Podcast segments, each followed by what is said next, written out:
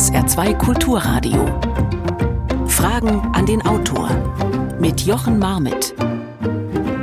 Einen schönen Sonntag wünsche ich Ihnen. Unser Buch heute heißt Aufbäumen gegen die Dürre. Wie die Natur helfen kann, den Wassernotstand zu beenden, erschien im Ökom Verlag. 270 Seiten für 25 Euro. Drei Farben präsentiert dieses Buch. Blau für Wasser, grün für Pflanzen und schwarz für den Boden und bunt gibt's auch noch oben drauf und zwar für unsere Städte. Und alle haben etwas mit dem Wassernotstand zu tun, den wir weltweit und auch bei uns erleben. Wasserknappheit und Dürre, aber auch Sturzfluten auf der anderen Seite. Und alle haben damit zu tun, wie wir mit besseren Wasserkreisläufen und dem Bewusstsein, dass es bereits auch in der Natur so vorgesehen ist, genau dagegen richtig was tun können. Geschrieben haben dieses Buch der Geograf und Permakulturexperte Stefan Schwarzer zusammen mit der Politikwissenschaftlerin und Autorin bereits zahlreicher Bücher zum Thema Ökologie Ute Scheub. Und die darf ich heute in Berlin begrüßen. Einen schönen guten Morgen, Frau Scheub. Guten Morgen. Frau Scheub, können Sie eigentlich noch mit gut antworten, wenn ich Sie jetzt frage, wie ist denn das Wetter in Berlin gerade? ich bin ehrlich gesagt sehr froh, dass es ein bisschen regnet im Moment.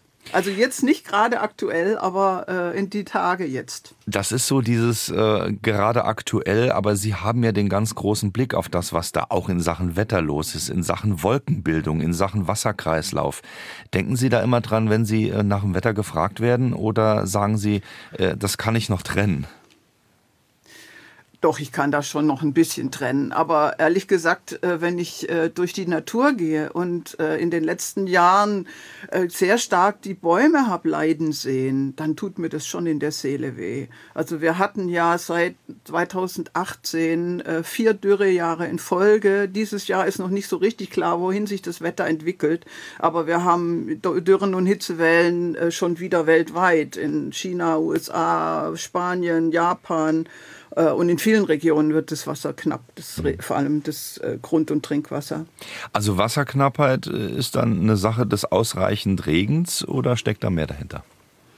Da steckt noch viel mehr dahinter, weil Wasser ist ja ein Kreislauf. Und äh, man kann sich ja nicht vorstellen, dass das Wasser, wenn es jetzt heißer wird, durch den Klimawandel einfach im Weltall verdunstet. Wasser bleibt ja immer in der Atmosphäre ähm, und muss halt dann wieder abregnen. Und das ist halt immer öfter nicht mehr so der Fall, wie es früher war, äh, so mit, dass die Wolken aufsteigen und dass sie wieder abregnen, dass es dann ins Grund, in, in, in, die, in den Boden geht und ins Grundwasser geht und damit auch ins Trinkwasser geht, sondern wir haben halt immer mehr Dürren und Fluten. Und ähm, das liegt einfach durch äh, an hauptsächlich, äh, also nicht nur am Klimawandel natürlich auch, aber auch an den starken Landschädigungen.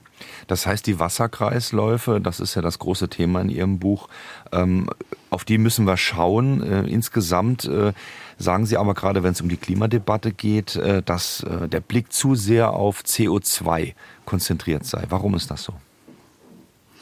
Ja, Menschen neigen halt zur Vereinfachung, fürchte ich. Und ähm, es spielen halt auch noch andere Treibhausgase eine Rolle und äh, in bestimmten Fällen ist es eben auch der Wasserdampf und das ist so ein bisschen aus dem Blickwinkel geraten, sogar auch der Klimaforschung, nicht nur der normalen Menschen.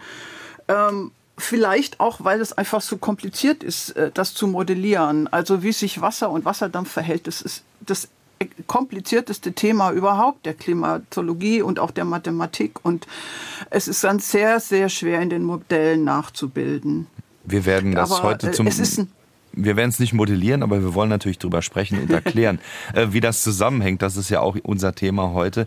Aber insgesamt ähm, vielleicht noch mal vorab die Frage: ähm, Können wir da auch was dran ändern, dass es sich wieder verändert, dass es sich bessert? Äh, oder braucht das eine große Initiative oder kann das jeder Einzelne tun? Beides. Äh, das ist das Schöne. Also Regeneration ist möglich. Das ist die, Bo die zentrale Botschaft von unserem Buch. Und man kann mit großen Maßnahmen was tun und mit kleinen. Ich will es noch mal ein bisschen plakativ sagen. Flüsse sind die Adern der Erde und die Bäume sind ihre Schweißdrüsen oder die Vegetation ist, sind die Schweißdrüsen der Erde und äh, die, die Haut der Erde, die war ähm, sehr grün früher und, ähm, und die Bäume haben das verdunstet und die Vegetation und dadurch sind eben diese ganzen großen und kleinen Wasserkreisläufe ganz normal am Funktionieren gewesen. Und äh, das können können wir auch anstreben, wieder zu renaturieren und zu regenerieren. Sagt Ute Scheub. Zusammen mit Stefan Schwarzer hat sie das Buch Aufbäumen gegen die Dürre geschrieben. Sie können gerne Ihre Fragen loswerden an die Autorin heute Morgen hier bei SA2 Kulturradio unter 0681 65 100. Das ist die Nummer, da können Sie gerne anrufen oder an die 65 100 in Saarbrücken eben eine WhatsApp-Nachricht schicken oder eine Mail an Fragen an den Autor mit Bindestrichen dazwischen sr.de und dann werden Sie Ihre Frage los, diskutieren Sie mit heute hier auf SA2 Kulturradio. Wollen wir doch vielleicht mal ein klein bisschen Aufklärung betreiben. Ein zentraler Begriff, Sie haben schon angedeutet, die kleinen und die großen Wasserkreisläufe auf der Erde, Frau Scheub, mit dem Begriff Slow Water, also langsames Wasser. Mit dem müssen wir uns auseinandersetzen. Was bedeutet der und warum ist der so zentral? Ja, früher hat, wenn man sich jetzt äh, versucht, in einen Regentropfen reinzuversetzen, auch wenn das vielleicht ein bisschen schwierig ist. Früher hat der ähm, Jahrhunderte gebraucht, vielleicht sogar Jahrtausende, um von einer Wolke wieder in den Ozean zu kommen. Also der ist aufgestiegen von der Bodenfeuchte, ist dann wieder abgeregnet und äh, ist in den Boden sanft eingedrungen und dann ähm, über ähm, verschiedene Rinnsäle vielleicht weiter ins Grundwasser und dann in irgendwelche Bächlein und dann Flüsse und dann Ozeane und dann äh, wurde er von der Sonne wieder aufgesogen und äh, konnte wieder abregnen, konnte sozusagen seine Arbeit tun tun. Und das ist eben unterbrochen worden heutzutage durch die starken Landschädigungen. Und wir haben im Extremfall, also wenn man an eine Küstenstadt denkt, äh, für, wie Los Angeles, dort ist es da auch gemessen worden. Im Extremfall braucht ein Regentropfen heute nur noch zehn Minuten, um äh, in, von der Kanalisation im Meer zu landen. Einfach weil er ganz stark weil wir alles Wasser so ganz stark ableiten. Also unsere Städte und auch unsere Landwirtschaft ist jetzt äh, jahrzehntelang, zum Teil jahrhundertelang ganz stark entwässert worden. Wasser wurde als Abwasser gesehen vor allem. Und in den Städten hat man das durch die Kanalisation möglichst schnell weggebracht. Und in, äh, in, de, in der Landwirtschaft äh, wurde durch Drainagen ähm, und äh, ähnliche Dinge auch dafür gesorgt, dass das Wasser schnell verschwindet. Und das ist jetzt natürlich in der, im Klimawandel ein ganz großes Problem. Warum, Aber wir können das umkehren. Warum darf das Wasser nicht so schnell verschwinden? Das wollen wir natürlich auch noch wissen an der Stelle. Welche Funktion übt sozusagen der Wassertropfen mit seinen ganzen Verwandten, nämlich hm. als Wasser dann eben äh, aus, um vor allen Dingen auch die Temperatur zu senken unseres Planeten? Genau, ja. Wasser kühlt, das wissen wir ja alle. Ähm, und äh, so ein, äh, die Bodenfeuchte ist dafür ein ganz wichtiges Phänomen ähm, und die nimmt äh, äh, global ab. Also das Wasser muss in den Boden eindringen können, in diese großen und kleinen Bodenporen, damit es da eben die Pflanzen ernähren kann. Wasser ist ja das Lösungsmittel für alles. Es ist im Grunde die Lösung für alles, sage ich auch immer gerne. Ähm, also das ist das, äh, das Medium, was auch die Pflanzen brauchen, um Nährstoffe zu transportieren. Und die Pflanzen verdunsten es dann wieder. Und wenn die Bodenfeuchte fe fehlt, ähm, zum Beispiel in den Städten, aber auch in äh, vielen Formen der agroindustriellen Landwirtschaft oder durch Abholzung und so weiter, dann kann sich eben die Vegetation nicht mehr ernähren, dann kann eben kein Wasser mehr aufsteigen als Wolken, dann haben wir keinen Niederschlag mehr, dann fühlt dann fehlt diese ganze Verdunstung äh, rund um die Erde und damit auch die, die Niederschläge.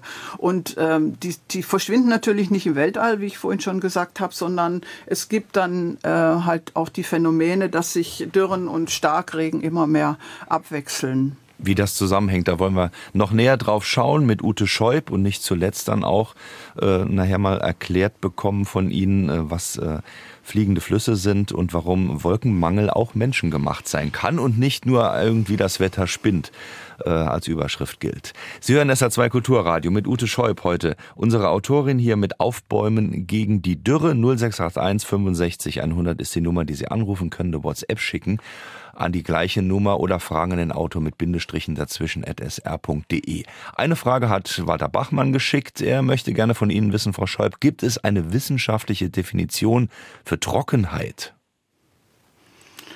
Äh, Nee, also so in dem Sinne gibt es das nicht. Aber natürlich hat, haben die Klimawissenschaften seit längerem zu tun mit diesen Phänomenen von Dürre und Trockenheit.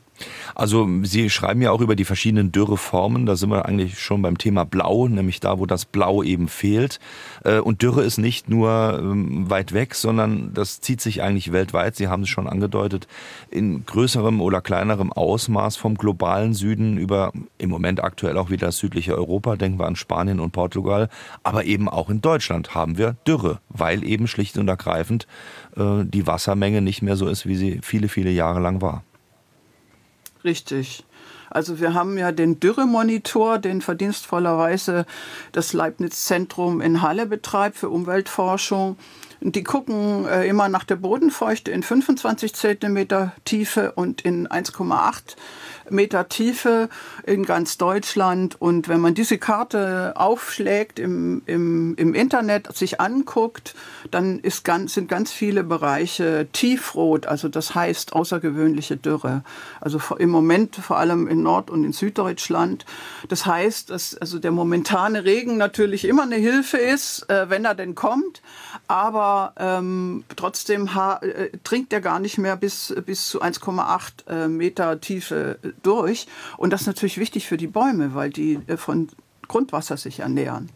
Da sind wir bei der Farbe Grün in Ihrem Buch ähm, und der Titel ist ja auch Aufbäumen. Also Sie fordern mehr Bäume gegen die Dürre. Ähm, vielleicht kurz zusammengefasst, diese zentrale Rolle ähm, der Bäume, die ja auch unglaubliche Mengen an, an Feuchtigkeit loswerden. Also es sind ja mehrere hundert Liter, die ein Baum am Tag produziert und damit kühlt. Ja, und wir kennen das Phänomen ja im Grunde alles, wenn alle, wenn wir im Sommertag äh, in einen Biergarten gehen und da sitzen wir unter einem Sonnenschirm, das ist ein, das kühlt weniger, als wenn wir unter einer, unter einer großen Linde sitzen. Das spüren wir sofort, dass so ein Baum, also zusätzlich zum Schatten eben auch Verdunstungskühle spendet. Und ähm, Sie haben es ja schon gesagt, ein großer Baum der kann bis zu 400 Liter pro Tag verdunsten. Das entspricht einer Kühlleistung von fünf Klimaanlagen, die gleichzeitig laufen. Also es ist eine ungeheure Menge. Äh, das hängt natürlich immer auch davon ab, wie viel Wasser er selbst zur Verfügung hat. Wenn er selber kaum mehr Wasser hat, dann äh, funktioniert das auch nicht mehr so richtig. Und das ist leider auch in den letzten Dürrejahren immer mehr der Fall gewesen. Aber ähm, also Bäume, Bäume sind halt unsere Schirmherren, ganz wortwörtlich für die Menschheit. Sie beschützen uns, sie beschatten uns, sie beschirmen uns. Sie sind extrem wichtig und ich glaube, sie sind leider eben äh, so in, den, in, in der ganzen Klimaforschung ähm, vielleicht doch nicht genügend gewürdigt worden.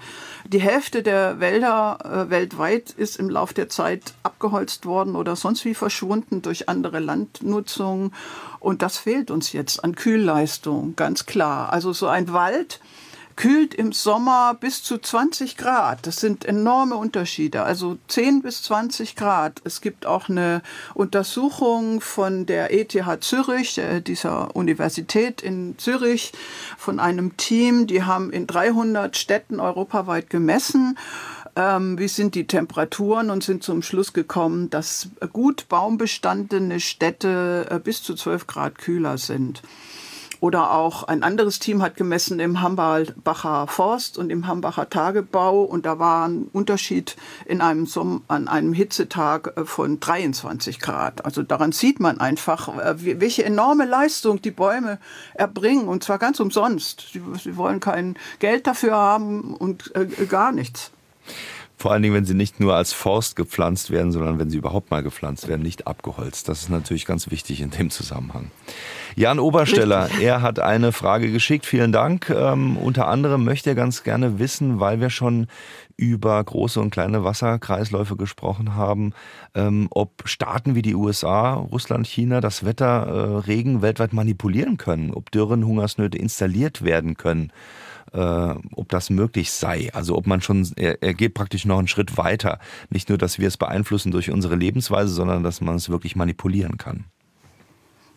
Nee, also im Großen und Ganzen nein. Es gibt Versuche, ähm, durch Silberjodid zum Beispiel Gewitter abzuwehren. Die gibt es schon länger. Also den Hagelschlag abzuwehren, hm. das äh, äh, in, äh, in, Weinbaugebieten oder sonst irgendwas. Äh, das ist, äh, oder Peking hat äh, auch versucht, da bei den Olympischen Spielen für einen blauen Himmel zu sorgen, durch Silberjodid einbringen in die Atmosphäre. Aber das hilft nur ganz, ganz kurzfristig und längerfristig, mittelfristig, langfristig schädigt das enorm den Boden. Und insofern ist es überhaupt keine Lösung. Und es ist noch niemand gelungen, das, das Wetter großflächig äh, zu manipulieren. Überhaupt nicht. Also wenn das der Fall wäre, dann hätten wir auch, äh, glaube ich, äh, sowieso ganz andere Verhältnisse auf der Welt.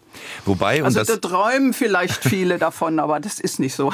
Wobei natürlich das Manipulieren auf der anderen Seite, es ist nicht bewusst, aber Sie schreiben natürlich auch davon, wenn in Russland beispielsweise, sind wir wieder beim Thema Forst und Bäume, extrem viel abgeholzt wird, was der Fall ist, regnet es mhm. weniger in China. So ist es, ja. Also das sind diese sogenannten fliegenden Flüsse. Ich finde das ein sehr faszinierendes äh, Phänomen, was wenig bekannt ist. Der bekannteste ist in, über, über dem Amazonas äh, und der ist noch am besten erforscht auch. Ähm, also dieser Amazonas-Regenwald produziert eine Wassermenge in den Wolken oder in der Atmosphäre als Wolken, ähm, die siebenmal so groß ist wie dieser riesige Fluss selbst. Das muss man sich mal vorstellen. Das sind riesige, gigantische Mengen und die besorgen den Niederschlag äh, für äh, fast ganz Südamerika und sogar Teile von Nordamerika. Äh, sorgen da einfach für Feuchtigkeit und ähm, auch das ist jetzt bedroht, weil so viel vom Amazonas-Regenwald abgeholzt wo worden ist. Und so einen ähnlichen fliegenden Fluss gibt es über dem Kongo-Becken in Afrika und auch über Eurasien, was Sie gerade angesprochen haben. Also der beginnt in Europa und zieht sich über Russland und Sibirien bis nach China. Und äh, leider ist es eben auch so, dass China jetzt extreme Dürren erlebt. Das war letztes Jahr eine, eine nie gekannte Dürre, so schreiben verschiedene Meteorologen, ähm, mit äh, extremen Folgen. Und dieses Jahr scheint sich das wieder aufzubauen. Das heißt, da regnet es viel weniger und eine der Ursachen ist äh, wahrscheinlich nicht die einzige Ursache. Äh, es ist ja alles wahnsinnig komplex in diesem Naturgefüge. Aber eine der Ursachen sind die Abholzungen in Sibirien und die werden auch durch äh, chinesische Firmen gemacht die eben Kartons haben wollen für ihre vielen, vielen Billigprodukte, die dann in die ganze Welt geschickt werden. Das sind so Zusammenhänge, die wenig Leuten bekannt sind, aber sie sind äh, sehr, sehr wichtig. Interessante Grafik und äh, auch äh, gute Struktur. In dem Buch kann ich empfehlen von Ute Schäuble und Stefan Schwarzer Aufbäumen gegen die Dürre. Nicht zuletzt auch die fliegenden Flüsse mit Grafiken können Sie da wirklich interessant nachlesen. Unser Thema heute, Fragen an die Autorin Ute Schäub und wir haben eine weitere Frage. Welche Rollen spielen die großen Talsperren in Deutschland? Besteht ein Zusammenhang zwischen Bewaldung rund um diese großen Wasserflächen und die Verdunstung? Ich denke insbesondere an die Urft-Talsperre und den Ruhrsee in der Nordeifel. Ja, also speziell in der Nordeifel kenne ich mich nicht aus. Ich kann nur sagen, die Talsperren spielen eine ambivalente Rolle. Sie sind schon auch wichtig äh, für Wasserspeicher.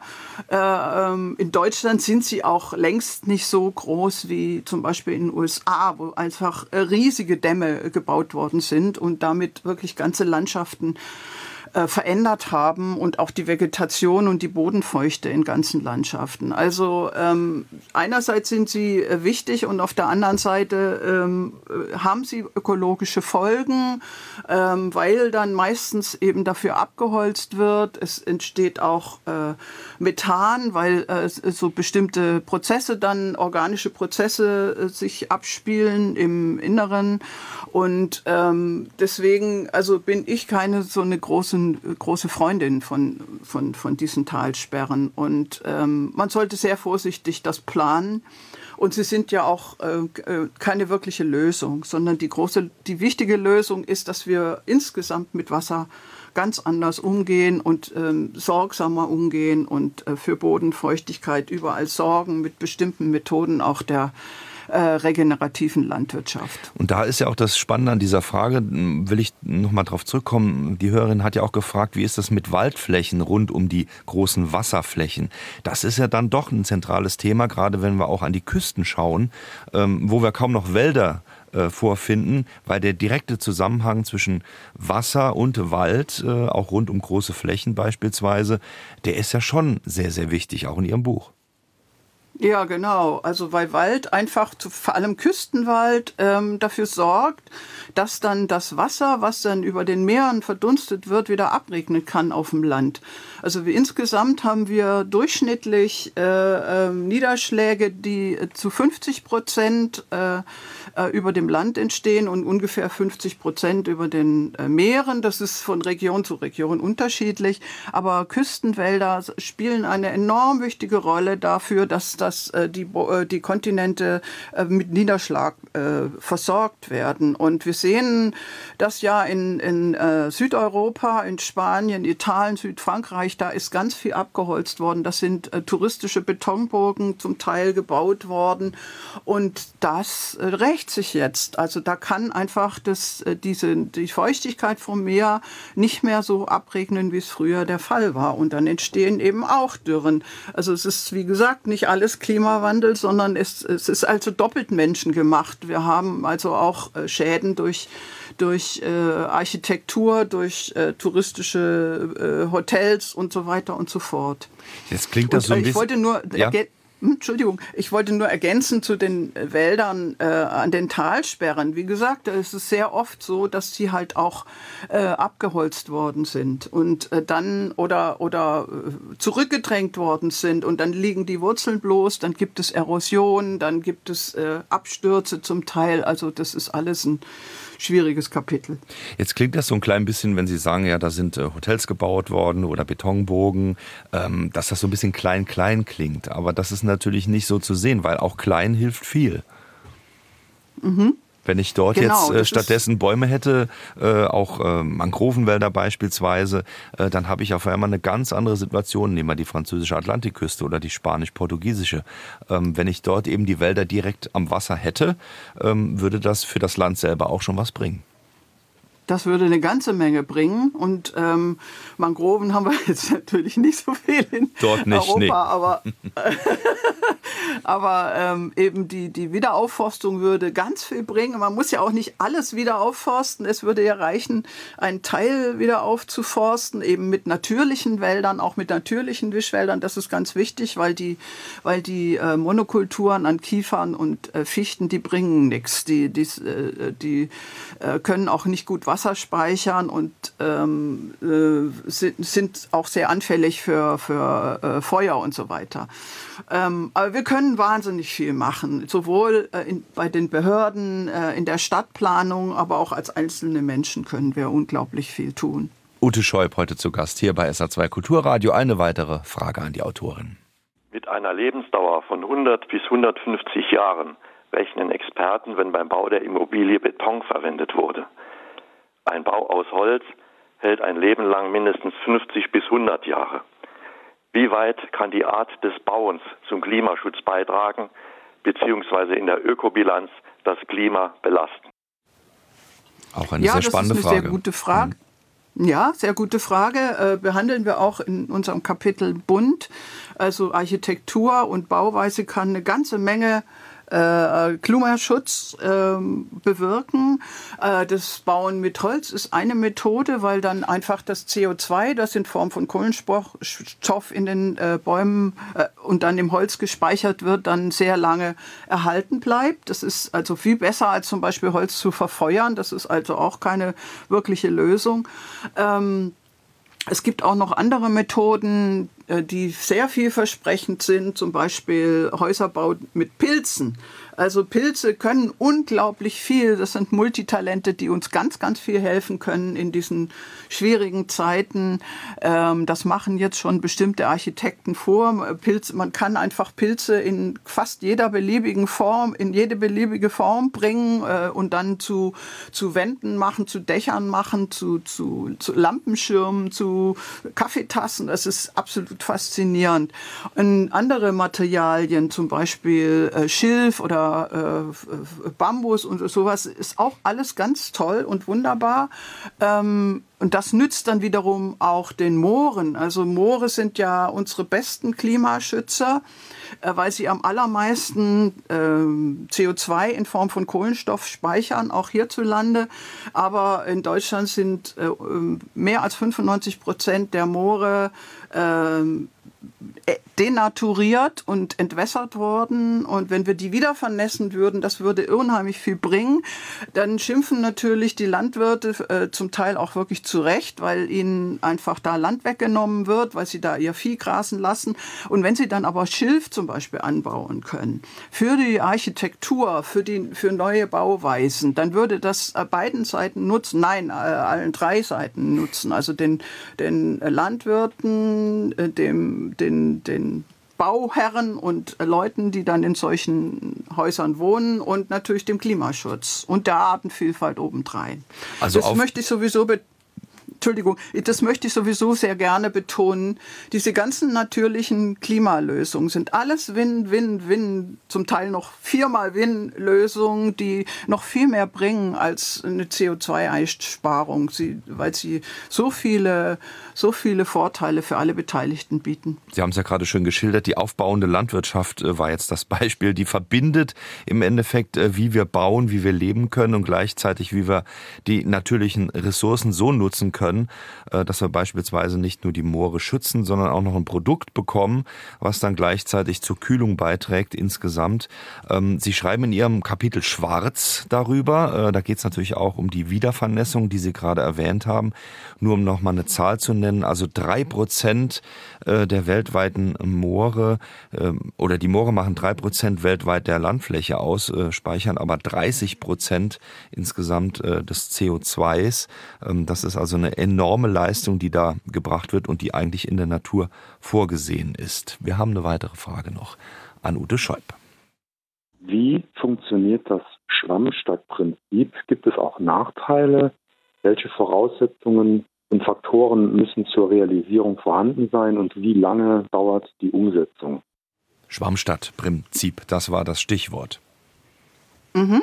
Ja, sehr gute Frage. Ähm, also Schwammstädte sind äh, unbedingt eine ganz wichtige Lösung für diese ganzen Probleme, über die wir gerade reden. Also das Prinzip kann man sich einfach so vorstellen, man tut einen Schwamm in ein Wasserbecken, er saugt sich voll und wenn man ihn rausnimmt, dann läuft das Wasser langsam raus. Und so kann man eben auch äh, Städte umbauen, also dass sie das Wasser, was äh, durch zum Beispiel im Winter kommt oder durch Starkregen kommt oder so, möglichst alles aufnehmen und dann in äh, Trockenzeiten, Dürrezeiten langsam wieder abgeben. Und das ähm, funktioniert in ähm, allen möglichen Städten schon ganz gut, äh, in Deutschland nicht so. Also ein Vorbild ist Kopenhagen. Da müssen alle Neubauten nachweisen, dass sie äh, Retentionsbecken bauen oder dass sie Gründächer haben, dass sie Grünfassaden haben, Rückhaltebecken. Dann äh, ist, es sind dort auch ganz viele Parks und äh, äh gebaut worden, neu, neu angelegt worden, Parkplätze mit unterirdischen Wasserspeichern. Das ist auch ein schönes Prinzip. Und ähm, in Deutschland äh, fangen wir erst damit an. Also Hamburg hat damit angefangen, Berlin hat damit angefangen. Es ist extrem wichtig, ganz klar, es ist die Lösung für die Städte, um Städte zu kühlen. Ich sehe bisher keine Nachteile davon, mir sind sie nicht bekannt. Ähm, was sehr schwierig ist bei dieser Sache, ist, ist die Zusammenarbeit der Behörden. Die sind halt oft schwerfällig, äh, arbeiten nicht gut zusammen, koordinieren sich nicht gut. In Berlin gibt es eine, eine neu gebildete Regenwasseragentur, die hat für die ganze Millionenstadt gerade mal sechs Beschäftigte. Die bräuchte mindestens die zehnfache Menge, um die Aufgaben wirklich zu erfüllen, die sie machen sollen. Also auch die sollen soll ja nicht nur Behörden beraten, sondern auch einzelne Eigentümer beraten und denen raten, was weiß ich, jetzt zum Gründach, was brauchen Sie da, wenn Sie ein Gründach errichten wollen, muss das Dach eben fest, fester sein, tragfähiger sein, solche Dinge. Und das ist natürlich eine Riesenarbeit und damit kommen die eigentlich kaum hinterher. Also wenn man sowas haben will und ich möchte unbedingt dazu raten, ähm, dann braucht so eine Regenwasseragentur äh, einfach genügend Personal. Ist da auch aber das Bewusstsein, auch aber Frau Schäuble, ist das Bewusstsein da noch nicht äh, vorhanden, auch bei den politisch Verantwortlichen, dass es wirklich sein muss, ab jetzt Wasser zu sammeln, so viel wie möglich die Kühlung voranzutreiben, damit unsere Städte nicht weiter asphaltierte Hitzeglocken äh, bilden, die mhm. die Menschen ja auch töten. Das muss man ja ganz offen so sagen. So, ja, so ist es, ja. Wir hatten in, in den ähm, Dürrejahren 2018, 2019 rund 20.000 Hitzetote in Deutschland. Und es hat sich offensichtlich immer noch nicht rumgesprochen. Also ich sitze ja in Berlin und jetzt haben wir einen neuen Senat und äh, die CDU-Umweltsenatorin äh, spricht davon, sie will jeden Parkplatz erhalten. Ich möchte mal wissen, äh, wie es ihr gehen würde, wenn sie darüber übernachten müsste. Also das sind enorme Hitze Speicher in, in, in den Sommern und wir, wir brauchen ganz viel Entsiegelung in den Städten. Also da ist ganz viel noch nicht angekommen. Ich wollte aber jetzt auch noch einen Aspekt sagen, wo die Leute wirklich, jeder Einzelne was tun kann. Also jeder Einzelne kann auch zu diesem Schwamm beitragen. Ähm, man kann ja auch Regentonnen aufstellen zum Beispiel. Wenn man ein Gärtchen hat oder ein, noch ein größeres Grundstück, noch besser, kann man, wenn man ein kleines Gefälle hat von diesem Fallrohr, wo der Regen runterläuft, kann man dann äh, mit äh, Strukturelementen so dafür sorgen, dass das Wasser langsamer abfließt. Slow Water haben wir ja vorhin als Parole gehört. Und das kann man einfach machen mit, mit Baumstämmen, mit äh, Steinen, mit kleinen Erdweilen. Das muss alles, das können alles kleine Elemente sein, aber das bringt schon eine ganze Menge. Und man kann sich vornehmen, dass ich, man selbst möglichst äh, wasserautark leben will. Also das ist ein Ziel, das ist längerfristig, das ist ganz klar. Es gibt kaum jemand, der das kann. Ähm, aber man kann sich einfach vornehmen, dass man sämtliches Regenwasser, was auf das eigene Dach prasselt, nutzt im, im eigenen Haushalt und im eigenen Garten. Und äh, ganz äh, äh, Bastelfreudige können auch versuchen, eigenes Trinkwasser herzustellen. Das ist auch gar nicht so schwer, aber man braucht schon ein bisschen Kenntnis dafür. Ute Scheub heute zu Gast hier bei Fragen an die Autorin. In diesem Fall mit Stefan Schwarzer zusammen hat sie das Buch Aufbäumen gegen die Dürre geschrieben. Und wir haben noch jede Menge Fragen an die Autorin. Hier kommt die nächste. Wie schätzen Sie die Rolle der kommerziellen Wasserentnehmer ein. Sprich, äh, Sprudelfirmen, sage ich jetzt mal, Mineralwasserfirmen, die doch in ziemlich hohem Maße Wasser entnehmen, das natürlich auch irgendwie bezahlen müssen. Überhaupt die große Rolle von Kommerz bei Wasser. Wasser sollte doch nicht privatisiert werden, oder? Wichtige Frage. Richtig, finde mhm. ich, ja, richtig, bin ganz der Meinung, Wasser ist ein Gemeingut und sollte absolut nicht privatisiert werden. Das ist ganz gefährlich. In England ist zum Beispiel die Wasserversorgung privatisiert worden unter Margaret Thatcher. Und das Ergebnis ist jetzt, dass sie ganz große Probleme haben. Trinkwasserprobleme, die haben eine Dürre erlebt im letzten Jahr. Und es geht ganz viel äh, Wasser verloren durch schlecht äh, genutzte, also sch schlecht gewartete Infrastruktur. Und das ist dann eben die Folge. Und ich sehe das sehr kritisch von vielen Konzernen. Äh, die können also ähm, belieb ziemlich beliebig Wasser schöpfen zu ganz geringen Preisen. Und nehmen wir jetzt mal die Getränkeindustrie. Ähm, Coca-Cola zum Beispiel zahlt äh, einen Minipreis äh, pro, pro Quadratmeter und verkauft dann seine, ich finde, durchaus zweifelhaften Produkte für das 9000-fache. Und äh, ungefähr, also es kommt immer auf das Produkt an mhm. und die genauen Umstände, aber ungefähr, Pi mal Daumen. Und also wenn man was selber tun will, um ähm, Wasser zu sparen, dann sollte man auch auf solche Getränke verzichten. Man sollte auch auf Sprudelwasser verzichten. Ehrlich gesagt, ich verstehe das nicht, wenn die Leute sich immer noch abschleppen mit äh, Mineralwasser, ob still oder sprudelnd. Äh, die kaufen das im Supermarkt. Das hat meistens eine schlechtere Qualität als das Wasser aus dem Wasserhahn. Und sie können den, zu Hause den Wasserhahn aufdrehen und sich da Wasser holen und vielleicht mit so einem Sprudel noch, wenn man das mag, äh, versetzen CO2, äh, Kohlensäure versetzen, wenn man darauf nicht verzichten will. Das ist doch viel besser, billiger und effektiver und, äh, und diese Konzerne können sich dann nicht mehr dumm und dämlich verdienen an sowas. Also ich sehe die Getränkeindustrie zum Teil sehr, sehr kritisch. Es gibt auch gute in Anführungsstrichen, aber ähm, also ich finde, man sollte sehr viel genauer unter die Lupe nehmen, wofür Konzerne Wasser verbrauchen. Das ist auch bei der Chemieindustrie der Fall und äh, vielen anderen.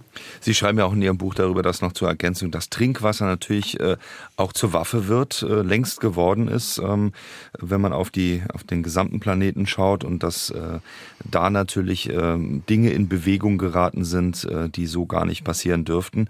Das Trinkwasser eben auch mittlerweile zu Wasserkriegen führt und äh, zu Möglichkeiten, ganze Staaten zu erpressen. Interessantes Thema im Buch von Ute Scheu. Wir haben noch eine weitere Frage. Versiegelte Flächen, graue Steinwüsten in den Vorgärten. Brauchen wir gesetzliche Vorlagen, um sowas zu verhindern? Ja, bin ich sehr dafür. Es gibt auch immer mehr Kommunen, die das schon äh, äh, verabschiedet haben in ihren kommunalen Gremien. Ein Verbot von äh, solchen Steingärten, weil Steingärten äh, sind tatsächlich das Grauen. Ähm, sie, sie, erhitzen unheimlich. Sie bieten äh, überhaupt keine Bodenfeuchte mehr. Sie bieten nicht keine Nahrung mehr für Insekten, für Vögel und die bedrohte Artenvielfalt. Ähm, aber es gibt eine ganze Bewegung an Städten, die das äh, inzwischen verbietet. Das kann man nicht äh, bundesweit, das, das, muss, das muss jede äh, Kommune einzeln machen. Vielleicht und sprechen Sie, äh, ist, genau, vielleicht sprechen dann die Hörerinnen und Hörer nochmal mit Ihren äh, politisch Verantwortlichen in der Kommune. Ähm, äh, wenn man da immer mal wieder anklopft, glaube ich, bringt das vielleicht auch ein bisschen was. Ja, das bringt sehr viel. Die Versiegelung ist dann wieder ein anderes Thema. Das ist dann zum Teil Bundesgesetz, also zum Beispiel für Straßen, Autobahnen und so weiter. Dafür ist dann der Bund zuständig. Es gibt ja aber auch da immer mehr Widerstand von lokalen Gruppen und ich finde zu Recht, wir, wir müssen so viel Boden entsiegeln, wie nur geht. Wir haben immer noch die Entwicklung, dass pro Jahr mehr Boden versiegelt wird und äh, 54 Hektar sind es, glaube ich, äh, momentan und ähm, im, im Durchschnitt täglich. Ich bin jetzt nicht, nicht sicher bei der Zahl. Mhm. Und äh, wir müssen unbedingt nicht nur bei Null ankommen, sondern bei Minus. Wir müssen riesige Flächen entsiegeln, wenn wir überleben wollen, schlicht. Und beispielsweise auch das ein interessantes Kapitel, ähm, Flüsse wieder frei fließen lassen, also von der Regulierung zurück. Beste Beispiele haben Sie unter anderem die Havel oder auch den Rhein, der ja ganz massiv gelenkt wird, aber nicht nur die großen, sondern auch die kleinen Flüsse, die wieder frei fließen mhm. zu lassen, ist eine große Herausforderung, aber ein Weg, um eben länger Wasser in großflächiger Landschaft zu halten. So habe ich das zumindest verstanden. Wir haben noch eine weitere Frage von Elisabeth Rammacher aus Baltersweiler. Vielen Dank dafür. Sie fragt noch mal ganz konkret nach. Vielleicht, Frau Scholb, können Sie es ganz kurz fassen. Wie kann ich in meinem kleinen Garten etwas tun und was, um Wasser besser zu halten auf 500 Quadratmeter rund ums Haus? Aus? Was kann man da machen? Ja, eine äh, Möglichkeit habe ich ja schon genannt. Also das, was, das Regenwasser vom Dach nutzen, abfließen lassen, meandern lassen, in der Regentonne sammeln und den Garten halt insgesamt möglichst nicht mit Trinkwasser wässern, sondern äh, äh, mit Regenwasser. Man kann auf Rasen verzichten. Das ist irgendwie eine seltsame äh, Mode gewesen, die von den Fürstentümern auf die breite Bevölkerung überging mit den Rasen. Immer noch beliebt, aber in, äh, langsam kontraproduktiv produktiv. Wenn man einfach äh, Wildkräuter wachsen lässt, Wildblumen, ähm, beschattet sich das von selbst und man braucht viel weniger Wasser. Ähm, und äh, die, die Vögel und die Insekten freuen sich. Man kann oder sollte auch ganz doll auch, äh, darauf achten, dass man einen Humusboden äh, aufbaut mit vielen Regenwürmern. Da gibt es spezielle Methoden. Das, die kann ich jetzt in der Kürze der Zeit hm. leider nicht erläutern. Eine weitere Frage. Was hält die Autorin von der rasanten Zunahme von äh, privaten Swimmingpools mit 5000 bis 8000 Liter in den eigenen Gärten? Das ist die eine Frage. Und die zweite, was, was kann ich als Privatperson tun, um äh, dieser Wasserproblematik so in kleinen Portionen zu begegnen? Zweite Teil haben wir gerade mhm. schon, glaube ich, ein bisschen erklärt. Äh, wie ist das mit den privaten Pools? Ja, natürlich halte ich davon nichts. Das können Sie sich ja vorstellen. Also ich finde das wirklich eine sehr fragwürdige Sache, dass man eben, äh, bloß weil man es sich leisten kann, weil man reich ist, äh, viel mehr Ressourcen in Anspruch nimmt als andere Leute, wo es dann, wo diese Ressource dann fehlt. Und ähm, es gibt ja jetzt auch immer mehr Kommunen, die aus purer Not die Benutzung oder zumindest die Auffüllung von äh, privaten Pools verbieten müssen in den Sommermonaten, weil das Wasser einfach nicht mehr reicht. Wie ist das, wenn man einen Schwimmteich, also mit einem natürlichen äh, Wasserzulauf sozusagen, der ja auch vielleicht nochmal äh, den Garten kühlt oder den Nachbarn zumindest ja, und einen selbst anlegt, ist, ist, das eine andere äh, Variante, ja, die Sie befürworten? Unbedingt, ja, das ist super. Und das nimmt niemand was weg, sondern hilft ja auch äh, der Natur. Also wenn es natürliches Wasser ist, Regenwasser ist, das ist im Übrigen auch äh, für, für Menschen viel schöner. Wir, wir erholen uns ja auch in, in natürlichen Landschaften äh, viel besser und viel schneller als in künstlich angelegten und betonierten. Peter Zeb aus Eschborn schreibt, wie viel des Niederschlags auf versiegelte Flächen geht in die Kanalisation, nicht in das Grundwasser und äh, könnte man dieses Verhältnis zugunsten des Grundwassers überhaupt ändern? Ja, doch, unbedingt. Also das ist regional sehr, sehr verschieden. Da kann ich keine pauschale Auskunft geben. Ähm, das hängt von Stadt zu Stadt ab und von der Kommune ab, wie sie das regelt. In Berlin haben wir Mischkanalisation, ganz problematisch. Aber natürlich kann man da äh, unheimlich viel tun. Äh, man kann einfach ähm, versuchen, das Regenwasser zu den Bäumen zu leiten, zum Beispiel zu den Straßenbäumen, die ja extrem leiden, die ja so auch noch äh, die Abgase zu, zu verkraften haben, die wenig Raum haben im, äh, im Boden und so weiter. Und ähm, in den USA gibt es eine Wüstenstadt, wo ein äh, Permakulturist ganz ungefragt einfach die Bordsteine rausgebrochen hat und so das Regenwasser, was ja ab und zu schon noch kam, äh, zu den Bäumen geleitet hat. Und ähm, natürlich waren die Behörden am Anfang wenig entzückt, aber dann haben sie gemerkt, oh, das hat ja einen ganz tollen Erfolg. Und jetzt äh, ist das anerkannt und äh, wird als äh, Städteprinzip äh, in Taxen gefördert. Interessante Variante. Die Bordsteine einfach mal rausreißen, mal schauen, ob dann die Bäume besser gewässert werden. Aber wo wir gerade beim Raus... Nein, nein, man, natürlich ja. nicht, wir wollen nicht zum äh, zivilen Ungehorsam äh, in der Form aufrufen. Aber wir wollen vielleicht doch mal auf jemanden schauen, der das ähnlich, äh, weil natürlich macht äh, und eine immens große Rolle gespielt hat und hoffentlich bald wieder spielen wird. Es geht nämlich um ähm, den Biber. Sie beschreiben wundervoll, äh, was der in den USA eigentlich gemacht hat, äh, bevor dann die USA äh, sozusagen entbibert wurden. Ähm, mhm. Was ist die Rolle des Bibers? Warum ist er so zentral für den Wasserhaushalt äh, mitgestalterisch verantwortlich im positiven Sinne? Ja, ist ein genialer Bauingenieur, der sorgt einfach für Wasserspeicherung in der Landschaft und schafft neue Ökosysteme und, und legt im Übrigen auch ganz viel CO2 in Form von Kohlenstoff fest und das eben alles ohne Geld und Urlaub zu, zu fordern. Und in den USA ähm, ist ein Feuchtgebiet oder Feuchtgebiete in der Größe von Deutschland verloren gegangen, weil der er weitgehend ausgerottet wurde. Und natürlich fehlt dieses äh, Wasser jetzt in der Landschaft. So ein ausgedehnter Biberbau, der speichert Millionen Liter Wasser im Untergrund und der ist auch ein Feuerbrecher in, in Form äh, von, von Wasser in, im Falle von Waldbränden und Megafeuern sogar. Also wenn wir den einfach machen lassen würden wieder und in Deutschland und in Europa ist er ja auch fast ausgerottet worden, dann würde das enorm viel bringen. Also er ist einfach eine Schlüsselspezies, genauso wie die Regenwürmer eine Schlüsselspezies sind. Und wir sollten einfach unsere tierischen Mitarbeiter denen wieder Raum geben. Ich weiß, dass in den, bei den Landwirten oft nicht so beliebt ist, aber ähm, in Brandenburg gibt es eine Biberbeauftragte, es gibt ähm, Möglichkeiten der Entschädigung und so dadurch kann man äh, Konflikten vorbeugen. Konflikte, das ist genau der Punkt. Die gibt es natürlich schon, auch äh, nicht zuletzt äh, im Saarland beziehungsweise in Deutschland, wenn über den Biber gesprochen wird. Da gibt es ja ganz klar die andere Meinung, ähm, der, ja, der stört. So kann man es vielleicht ja. zusammenfassen. Ähm, aber dieses Stören zu verstehen, dass es eben kein Stören, sondern ein Plus ist, ist das so ein bisschen Ihre, Ihre ja, ja. Nachricht, die Sie loswerden wollen?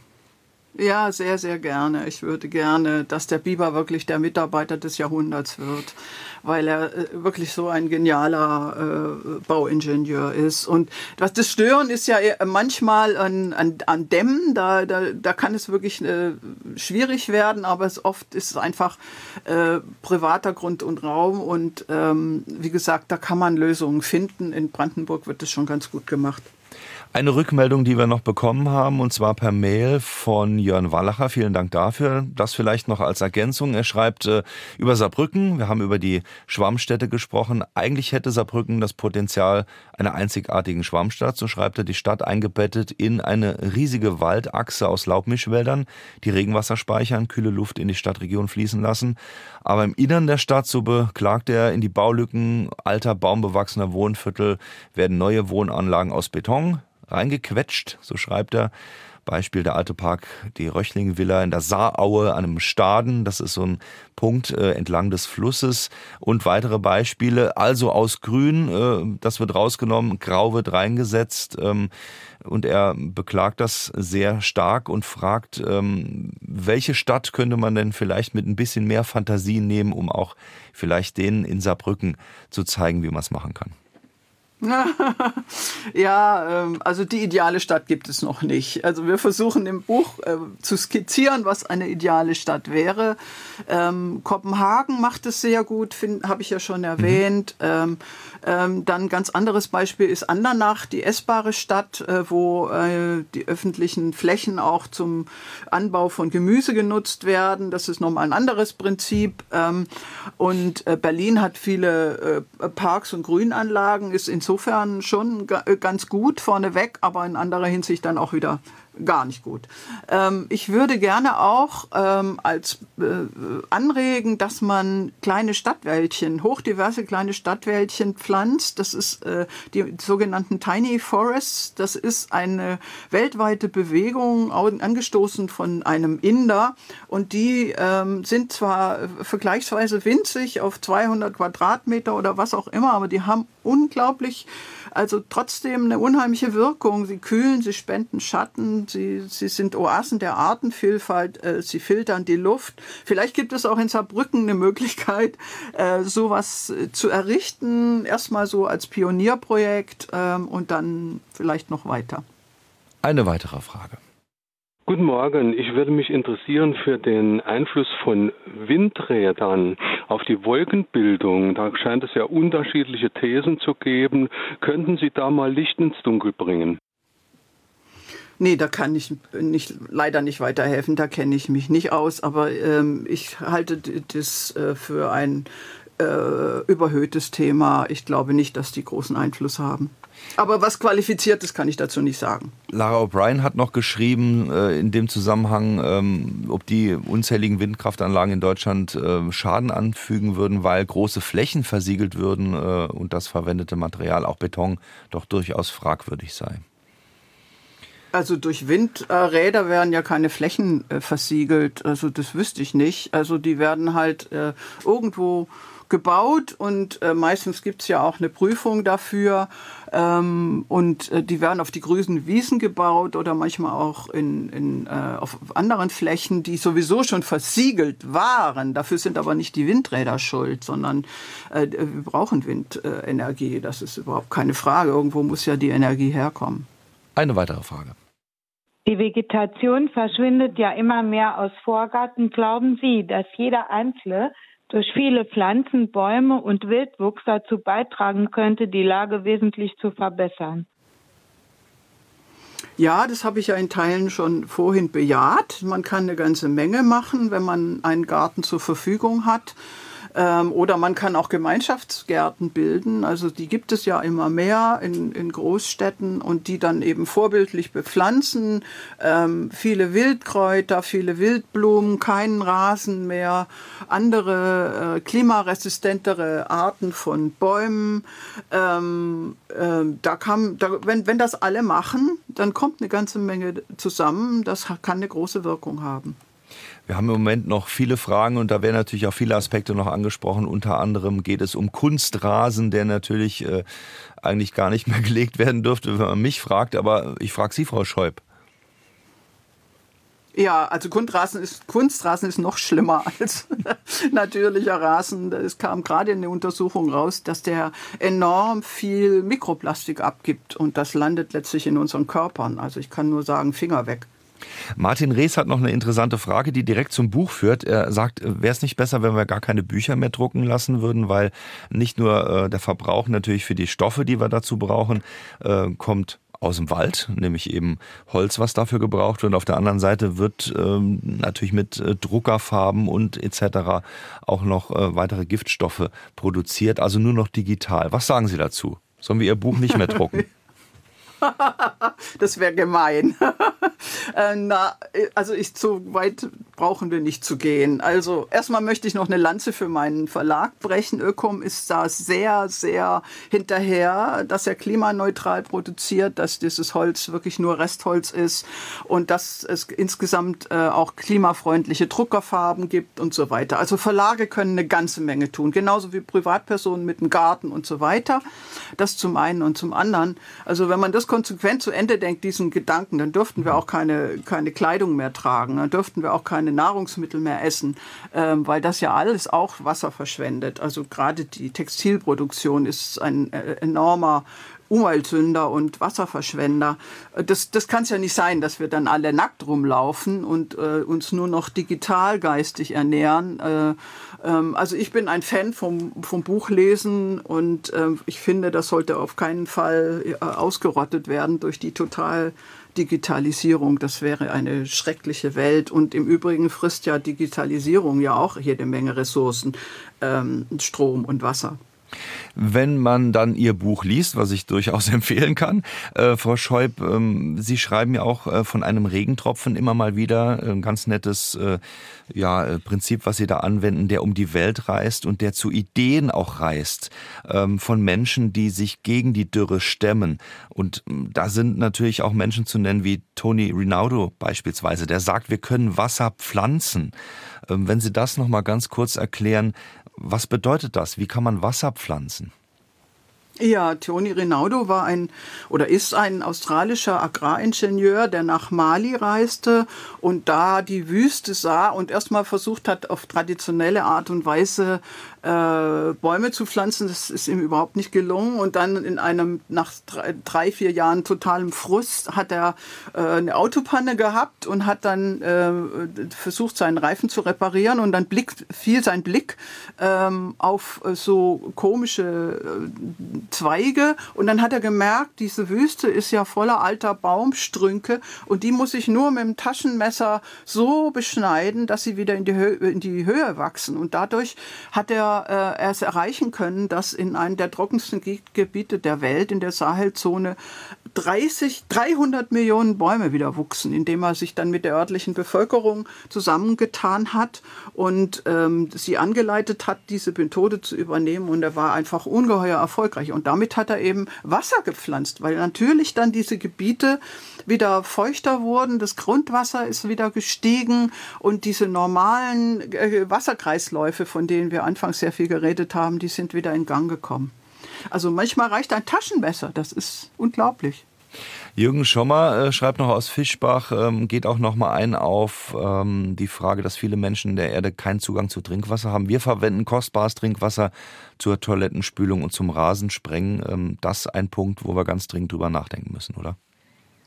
Ganz richtig, finde ich auch. Ähm, es gibt ja für Mutige inzwischen die Möglichkeit, Trockentrenntoiletten anzuschaffen. Man kann auch das Regenwasser durch Umbauten im eigenen Haus nutzen für die, für die Klos. Und ähm, ich finde auch, also das, wir müssen weg davon, dass, dass wir so dieses wertvolle Trinkwasser für solche Zwecke nutzen. Und man kann auch in der Küche zum Beispiel äh, Wasser sparen, indem man einfach einen Behälter sich hinstellt, wenn man Obst abwäscht oder äh, die, äh, die Kaffeekanne ein bisschen ausspült und dann dieses Wasser, also ohne Seife natürlich, dieses Wasser kann man auch für den Garten benutzen. Letzte Frage noch von Jürgen Bost aus St. Ingbert. Welche Baumarten sind zum Begrünen unserer Innenstädte besonders geeignet? Vielleicht gilt das auch für den eigenen Garten, das eigene Umfeld. Und nicht zuletzt äh, hat das ja auch damit zu tun, dass Sie sagen, wir brauchen viel, viel mehr grüne Korridore in den Städten. Ja, ja, ja, das ist ganz wichtig zur Kühlung der Städte. Es gibt ein Netzwerk Zukunftsbäume, oder es gibt mehrere ähm, Forschungsnetzwerke, die daran forschen, welche Bäume am besten geeignet sind. Ich sage das jetzt mal vom Netzwerk Zukunftsbäume, die empfehlen Feldahorn, Zerreiche, die amerikanische Linde, die kugelförmige Kugelesche, die Stadtulme, die Hängebirke und die gemeine Esche. Das sind jetzt so einige Beispiele. Es ist regional sicherlich auch unterschiedlich. Man sollte sich immer auch beraten lassen.